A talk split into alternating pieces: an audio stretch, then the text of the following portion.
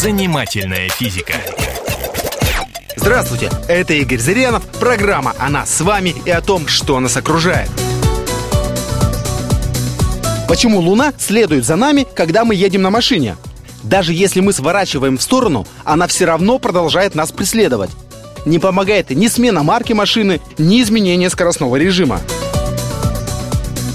Когда мы мчимся по дороге, мы замечаем, как все пролетает мимо нас. Деревья, дома, столбы.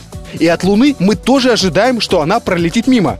Или, по крайней мере, будет понемногу уходить назад. И когда этого не происходит, нам кажется, что она нас преследует. Ну а что еще мы должны подумать? Большой размер Луны создает иллюзию, что она находится недалеко. Но 380 тысяч километров действительно довольно большое расстояние. По сравнению с тем, что проходит наш автомобиль за несколько минут, это расстояние огромно. Из-за этого угол, под которым мы видим Луну, при движении изменяется настолько мало, что мы этого даже не замечаем.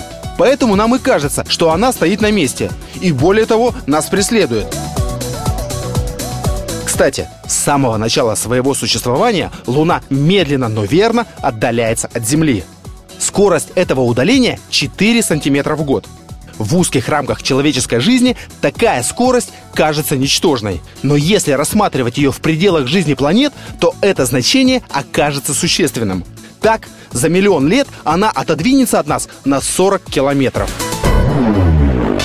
Занимательная физика.